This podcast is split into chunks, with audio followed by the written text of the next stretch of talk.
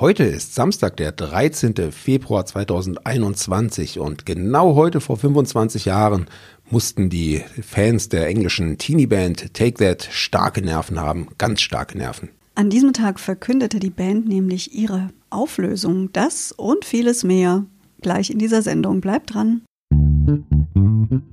Was geschah heute, vor einem Jahr, vor 10, 50 oder 100 Jahren? Was geschah vor Jahr und Tag?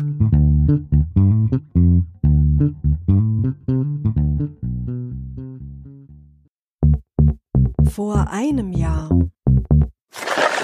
Am 13. Februar 2020 beschloss der Europäische Gerichtshof für Menschenrechte, dass illegale Migranten im Wege des sogenannten Pushback von Spanien aus umgehend ohne Verfahren nach Marokko zurückgeschickt werden können und dieses Vorgehen nicht gegen die Menschenrechtskonvention verstößt. Vor zehn Jahren.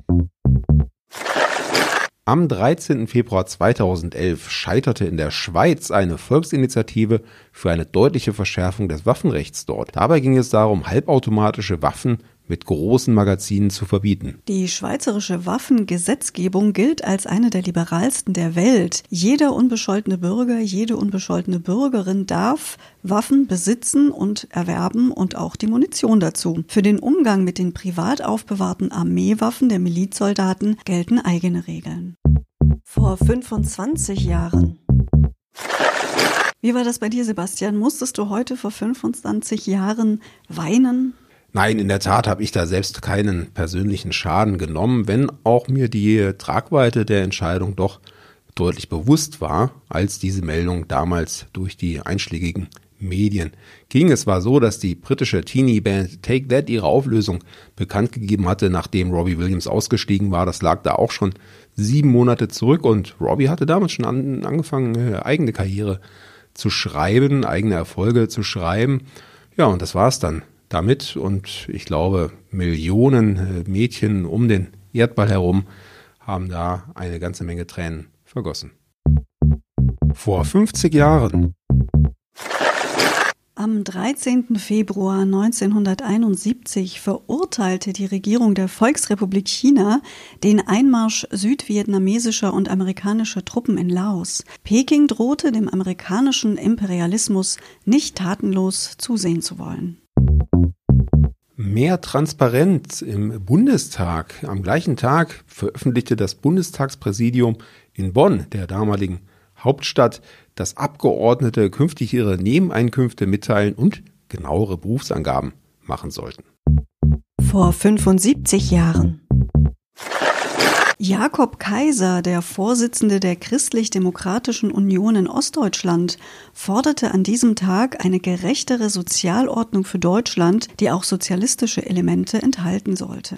Mhm, in den Augen der Siegermächte war Kaiser der Vertreter der Linken in der Partei. Die Zeitung The Times nannte ihn 1946 den Gegenpol zu Konrad Adenauer. Zitat, der wahre Führer der Linken in der CDU ist Jakob Kaiser, der die Partei in der russischen Zone von Berlin aus leitet. Vor 100 Jahren.